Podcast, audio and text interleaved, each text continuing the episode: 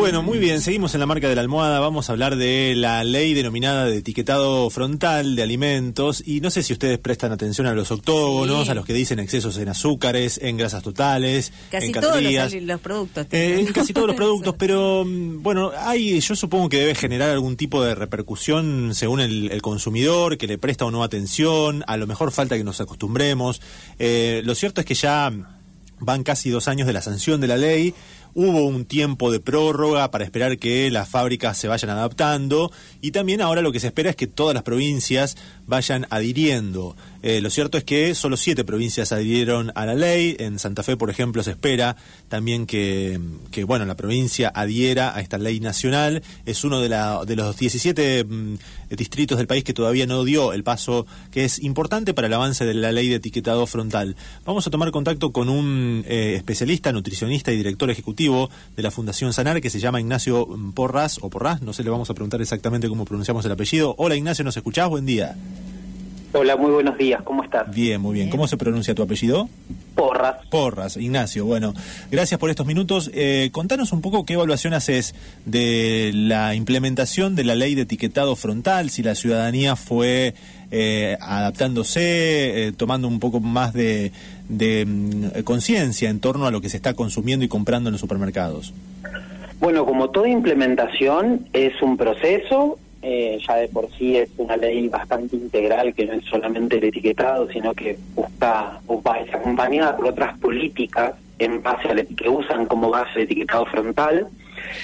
Y va en cuanto al, eje número uno, que es el por el cual se popularizó y que es el etiquetado frontal, va, va bastante avanzado. En agosto finalizó el, plazo de adecuación para aquellas pequeñas y medianas empresas que habían pedido prórroga, o sea, ya está, se terminó, ahora en más, todo producto que tenga que tener sellos eh, tiene que ser eh, fabricado y expuesto los sellos en el frente del envase.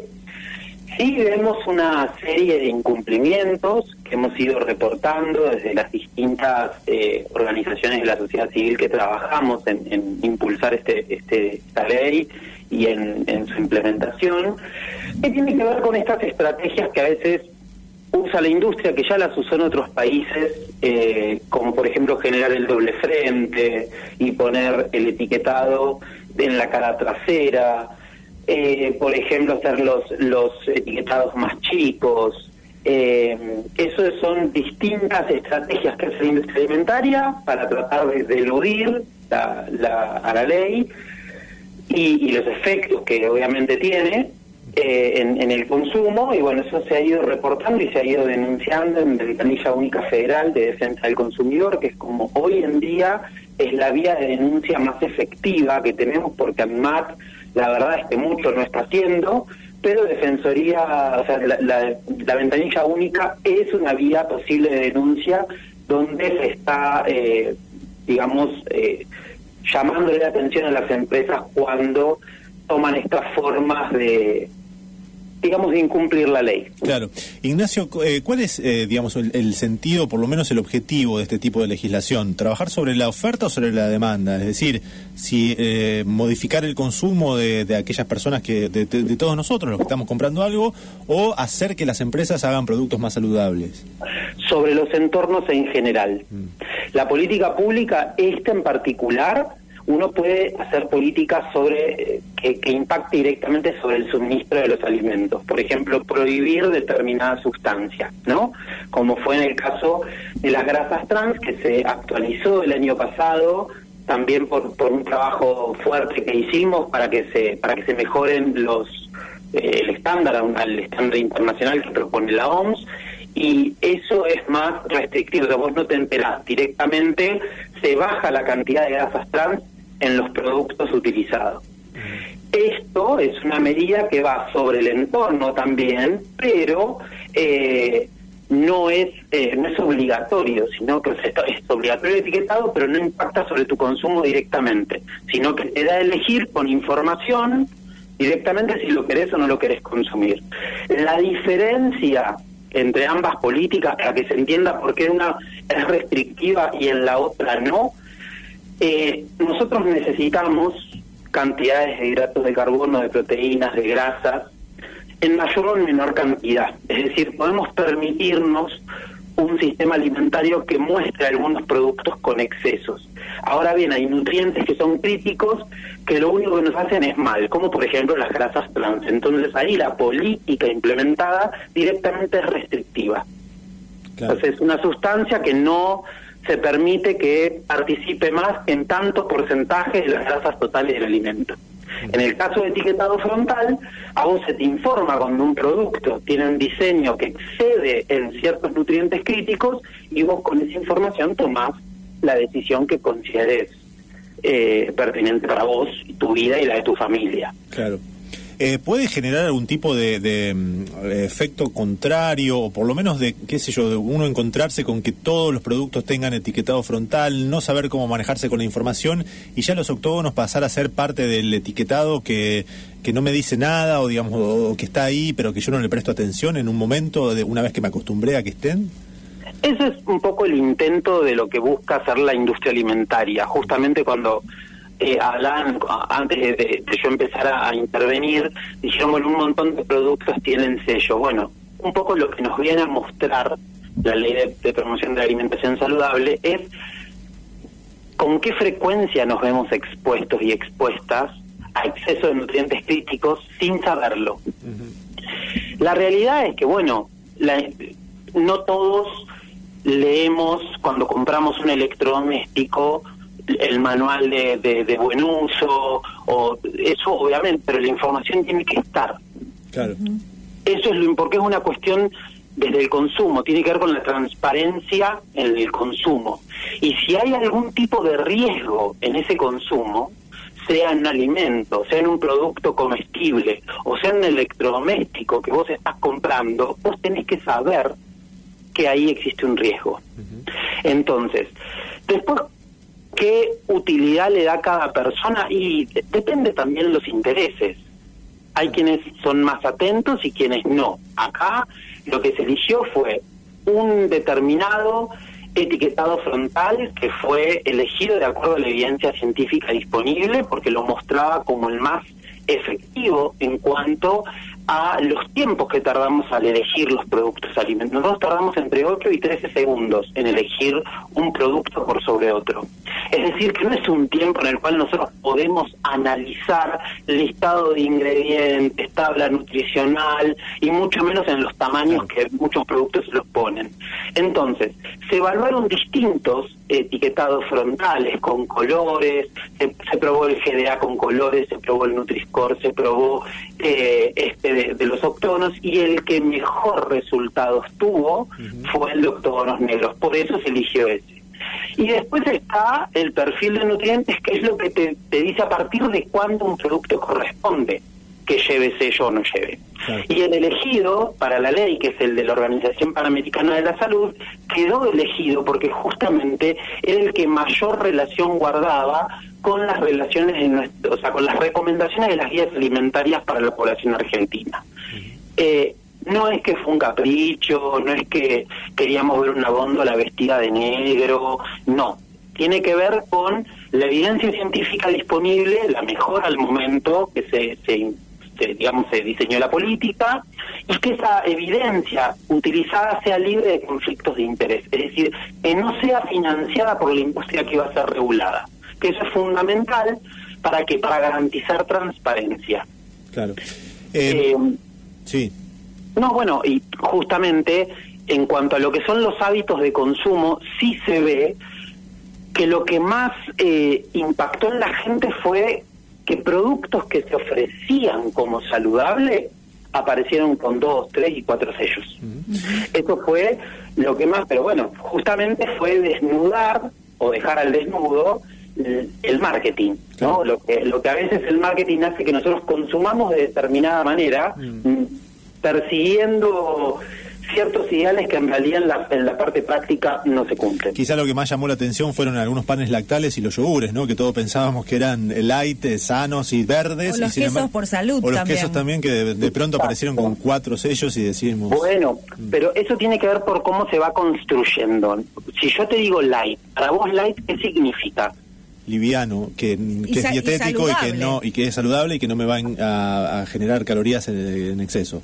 Bueno, técnicamente light para el Código Alimentario Argentino pues es una reducción de al menos el 25% de la versión original del producto con respecto a calorías, azúcares, grasas o sodio. Esa reducción tiene que ver, o sea, una mermelada común con su mermelada light. La light tiene al menos un 25% de alguno de esos criterios, no de todos, de alguno de esos criterios para poder llamarse light. Entonces, el light se comercializaba y la gente lo compraba pensando que era saludable y en realidad marcaba la reducción de al menos uno de esos componentes con su versión original que tenga una reducción del 25% de azúcares, una mermelada, no la hace saludable a la light. Claro, porque a lo mejor reduce el azúcar, pero... Eh, pero sigue, sigue estando saturada de azúcar. Mm. Entonces, el poder romper esos esos aprendizajes que porque uno después o sea compramos todos etiquetas verdes chicos todos el queso verde la mermelada verde el juguito verde y, y compramos colores y simplificábamos la información al nivel de que light era igual a saludable y no lo es. Claro. Ahora, técnicamente es eso. ¿Cómo combinar, digamos, porque hay eh, los que más se, se utilizan, los autónomos más vistos son los de exceso de azúcar, exceso en sodio, en grasas eh, y en calorías, ¿no? Eh, pero al mismo tiempo vos decías que los alimentos tienen una tabla nutricional detrás, que está en general en la letra chiquita. ¿Cómo combinar una cosa y la otra? Porque no todo lo que tenga exceso en sodio, por ejemplo, lo tengo que dejar directamente de consumir. A lo mejor puedo consumir una porción o, una em, versión reducida de ese producto. Bueno, justamente eso te lo, te lo contraargumento. La realidad es que la política pública lo que te dice es que donde vos veas octógonos negros, sí.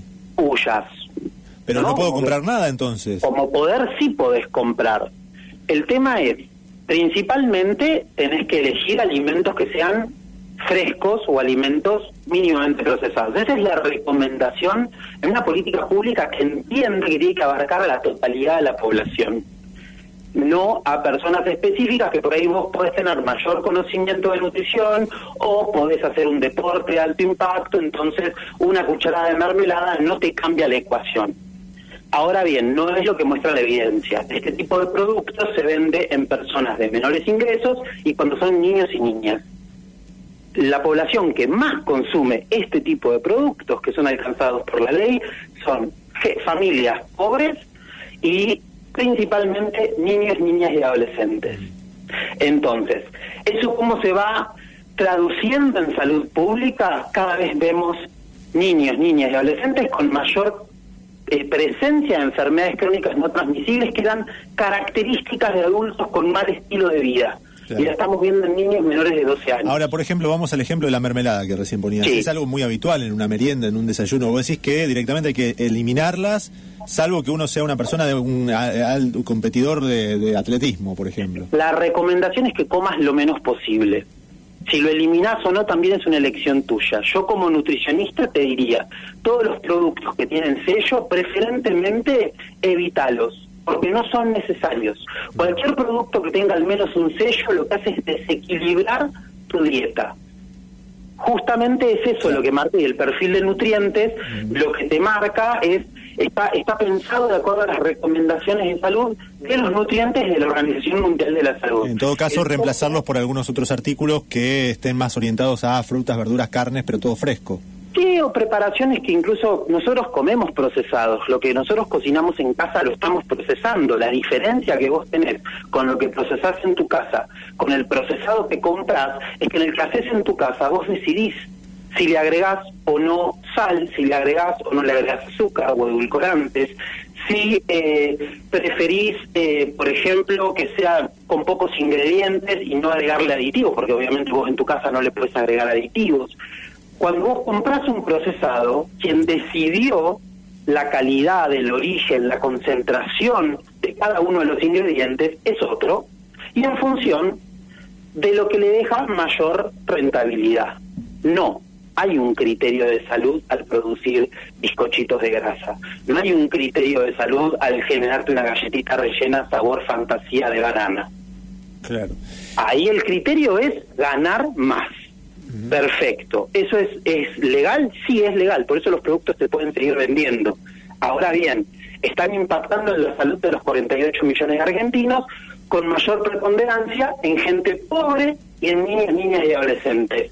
¿Es justo que ser niño en Argentina sea un pasaje directo en enfermedad crónica en la adultez? No, no es justo.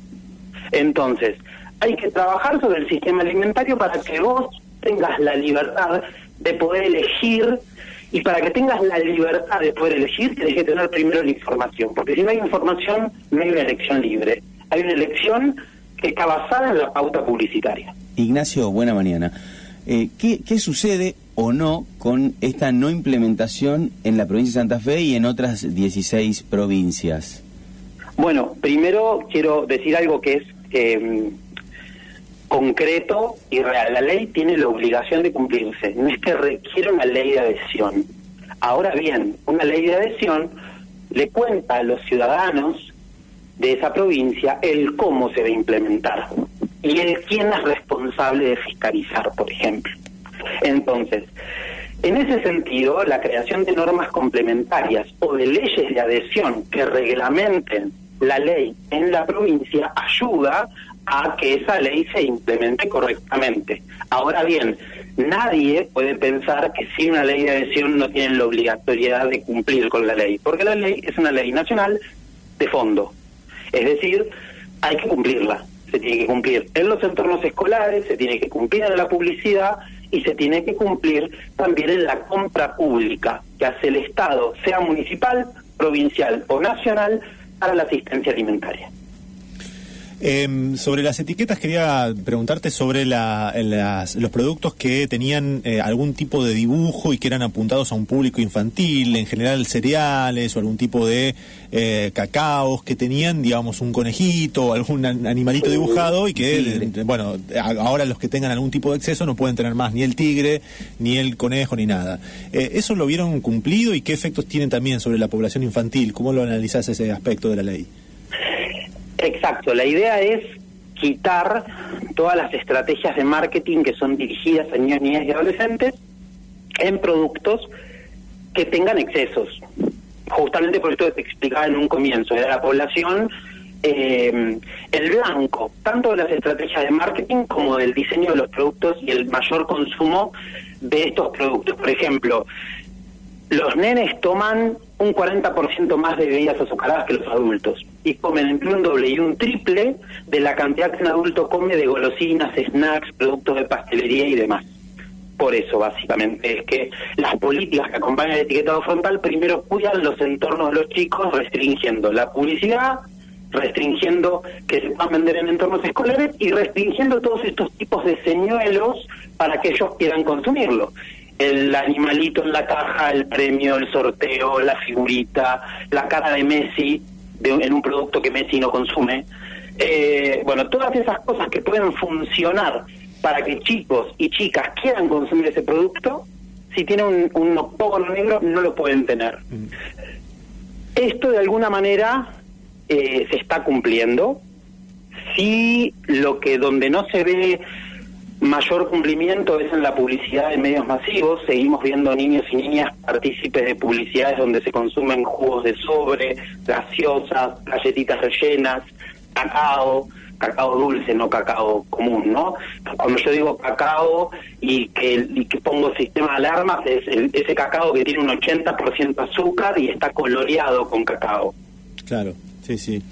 Em, eh, por otro lado, em, eh, ¿les llamó la atención de algún producto que eh, se pensaba que iba a estar lleno de sellos y no tiene ninguno? Digo, al contrario de lo que sucedía con los productos verdes que todos pensábamos que eran sanos, light y que sin embargo tenían un montón de sellos. ¿Pasó lo contrario? Estaba pensando que en algunos casos de pastas secas uno imaginaba que hubiesen tenido algún tipo de exceso y algunos pueden ser que no tengan ningún sello.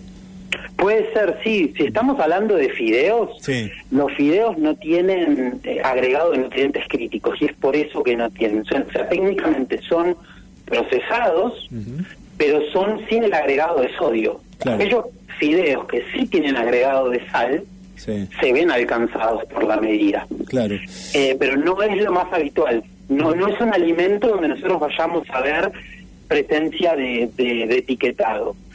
Ahora bien, también hay un montón de productos que ahora estamos viendo sin sellos por decisión de las empresas de reformular. Hay un montón de lácteos eh, que se ofrecen para chicos y que ahora están pudiendo mostrar eh, dibujos infantiles, licencias de Disney y un montón de cosas porque justamente reformularon. No se entiende tanto lobby hicieron para que no salga la ley cuando estaba a la vuelta de la esquina la reformulación y la posibilidad. Había que sacarle un poquito de azúcar y un poquito de sal y a lo mejor eh, siendo más saludable ya estaba. Vos fíjate qué fácil que era hacer un postrecito de vainilla sin 40 cucharadas de azúcar. Claro, bueno, a lo mejor se les vence más rápido y la rentabilidad es menor, pero bueno. Bueno, perfecto, pero pero lo que no paga la empresa lo paga el Estado, vos y yo con nuestros impuestos, con el impacto en el sistema de salud. Está claro. Bueno, y no, finalmente preguntarte si, eh, digamos, ustedes ven que le falta un poquito más de, eh, avanzar esta ley o ya estamos en un momento donde se han cumplido más o menos los objetivos de la iniciativa que ya lleva un tiempo en vigencia. En los plazos venimos bien. Eh, lo que es entornos escolares, que es un tema muy importante, hay que hacer un trabajo paulatino y entender que es un proceso. Acá la idea no es hacer colisionar distintas personas de la comunidad educativa, porque obviamente entendemos que hay madres y padres que están muy preocupados por lo que se les sirve en las escuelas, eh, en las meriendas y en los desayunos a los chicos, pero también entendemos que hay docentes que todavía no fueron capacitados con el tema, hay de personal directivo que todavía ni se enteró. Eh, no hubo una campaña de presidencia de, información eh, masiva sobre el sobre la ley. Hubo algunos videos muy interesantes que hizo el Ministerio de Salud en la página del Ministerio de Salud, en Instagram, pero no hubo una digamos una campaña de comunicación fuerte donde todo el mundo se entere eh, qué significan esos sellos, qué no se puede hacer, dónde no se pueden ofrecer, dónde no se pueden vender.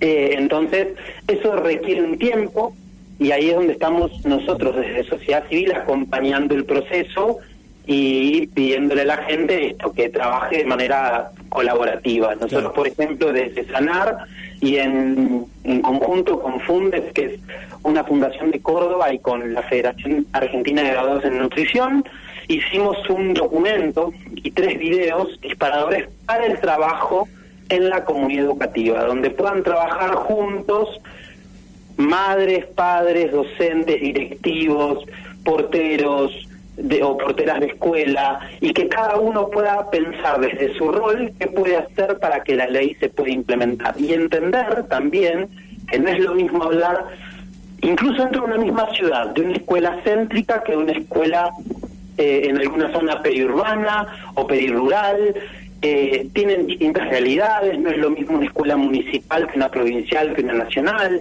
tienen distintos recursos. Eh, entonces, es un proceso y la idea es que participe toda la comunidad educativa en el proceso de implementación de esta ley, porque es justamente una ley pensada para que los chicos y chicas de este país puedan comer mejor y no ser rehenes de las estrategias de la industria alimentaria. Bien, bueno, acá van eh, muchos oyentes saludando, agradeciéndote la claridad en los conceptos y demás, muchos sorprendidos con algunos productos que no tienen, dice el mantecón, no tiene sello, el vino tampoco. Hay, eh, digamos, también esto de, muchas veces uno se encuentra enfrente de la góndola con que hay un producto que no tiene sello y no sabe si es porque es bueno, si es porque quedó viejo, porque pertenece a algo que se hizo antes de la ley, o porque es un artículo que está bajo prórroga o una eh, legislación provincial. ¿Qué pasa cuando nos encontramos así y qué hacemos? Es porque realmente... correctas, te diría. Salvo de las prórrogas que ya ahora no tiene, no hay excusa, sí puede ser que las pequeñas y medianas empresas tengan un stock todavía vigente en las góndolas. Porque la ley no saca de góndola el producto ya elaborado, sino que pone una fecha exclusiva a partir de la cual deben producir sí o sí y mostrar los sellos. Pero todo lo que se distribuyó en los comercios y demás queda en góndola y va a haber va a haber un momento como pasó con las grandes empresas que teníamos packaging viejo y packaging nuevo eh, conviviendo en la misma góndola. Es una transición. Eso calculo que entre octubre y noviembre se terminará y todo producto que no tenga sello es o porque es muy viejo o porque incumple la ley de promoción de la alimentación saludable. Y eso insisto si ven algo sin sello y debiera tenerlo, eh, pueden denunciarlo mm. en la ventanilla única federal, que es a través de una página la página web de, de Defensa del Consumidor, les pide una serie de datos y pueden subir alguna foto y todo eso se puede vehiculizar y, de esa forma participamos en que se cumpla una ley que viene a garantizar el derecho a la alimentación. Bueno, acabamos de ver un mantecol con un montón de sellos, así que debe haber quedado un artículo viejo. Y el vino no tiene sellos porque ninguna bebida alcohólica es alcanzada por esta ley. Ah. Como tampoco es alcanzada las cadenas de comidas rápidas, que también eso es algo que, bueno, por, por, la, por el alcance de, la normativa, que queda todo producto envasado en la ausencia del cliente y con el agregado de nutrientes críticos, bueno, lamentablemente las cadenas de comidas rápidas se consideran como si fuesen restaurantes o roticerías. No es algo que uno compra envasado mm. en ausencia, sino que te lo sirven en el momento, por lo cual no se ve alcanzado. Ahora bien, la publicidad que hace la cadena principal de comidas rápidas en redes sociales con la bebida azucarada mundialmente conocida en un vaso que dice su marca, incumple porque esa, esa publicidad debe tener los sellos que esa bebida tiene. Ignacio, te agradecemos. La verdad que hay muchísimas inquietudes, pero bueno, queda para otro capítulo en algún momento. Te dejamos un abrazo grande. ¿eh? Muchas gracias. Un abrazo para ustedes y gracias por el espacio. Hasta luego, buen día. Estábamos hablando con Ignacio Porras, nutricionista, director ejecutivo de la Fundación Sanar.